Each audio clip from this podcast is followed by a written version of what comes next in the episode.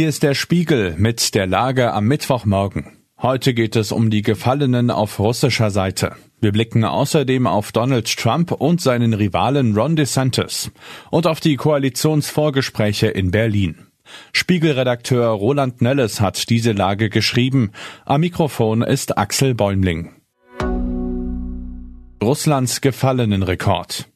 Je länger der Krieg in der Ukraine andauert, desto höher werden die Verluste, gerade auch auf russischer Seite.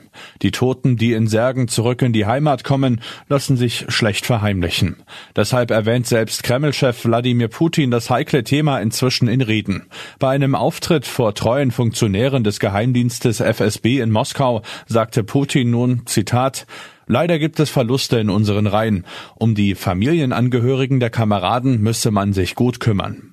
Konkrete Zahlen nennt Putin nicht. Der Think Tank CSIS in der US-Hauptstadt Washington schätzt die Zahl der Gefallenen auf russischer Seite inzwischen auf 60 bis 70.000. Damit seien in der Ukraine mehr Russen ums Leben gekommen als in allen russischen Kriegen seit dem Zweiten Weltkrieg zusammengenommen, analysiert das Institut.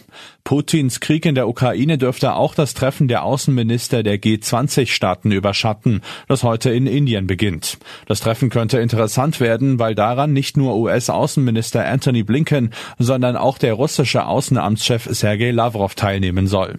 Mit dabei ist außerdem der chinesische Außenminister Qin Gang.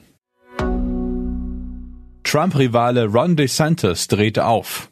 Floridas Gouverneur Ron DeSantis ist Donald Trumps größter Rivale im Ringen um die nächste Präsidentschaftskandidatur. Nun bringt DeSantis ein Buch heraus. Es hat den nichtssagenden Titel The Courage to be Free und besteht aus einer Aneinanderreihung von Plattitüden, wie die New York Times in einer ersten Rezension festhält. Üblicherweise ist die Veröffentlichung eines solchen Buches in den USA ein sicheres Indiz dafür, dass ein Politiker vorhat, bei der Präsidentschaftswahl anzutreten. DeSantis, der sich im Gegensatz zu Trump noch nicht offiziell erklärt hat, will es also offenbar tatsächlich wissen. Wird Berlin bald von Schwarz-Rot regiert? In den Koalitionsvorgesprächen in Berlin tut sich etwas. Die amtierende regierende Bürgermeisterin und SPD-Landesvorsitzende Franziska Giffey will ihrer Partei bei einer Sitzung an diesem Mittwoch wohl eine Koalition mit der CDU nahelegen. Das berichten mehrere Medien übereinstimmend. Die CDU hat die Wiederholungswahl in Berlin bekanntlich gewonnen. Bei einer schwarz-roten Koalition würde deren Chef Kai Wegner neuer regierender Bürgermeister in Berlin. Giffey würde zwar ihren Bürgermeisterposten opfern, Jahren. Sie könnte aber darauf hoffen, auf dem Posten einer Supersenatorin mit mehreren Geschäftsbereichen politisch zu überleben. Was sonst noch wichtig ist. Richter in Brasilien lässt 173 Bolsonaro-Anhänger vorläufig frei. Sie waren offenbar beteiligt am Sturm auf das Regierungsviertel in Brasilia. Nun dürfen die mutmaßlichen Putschisten zu Hause auf ihren Prozess warten. US-Gouverneur von Tennessee will Dragshows verbieten. Jetzt ist ein altes Foto des konservativen Politikers aufgetaucht. Es zeigt ihn mit Perücke und im Cheerleader-Kostüm.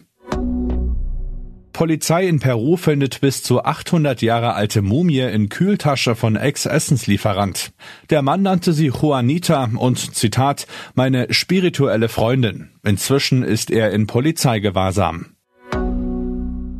Soweit die Lage am Morgen. Alle aktuellen Entwicklungen finden Sie auf spiegel.de. Wir melden uns hier wieder mit der Lage am Abend.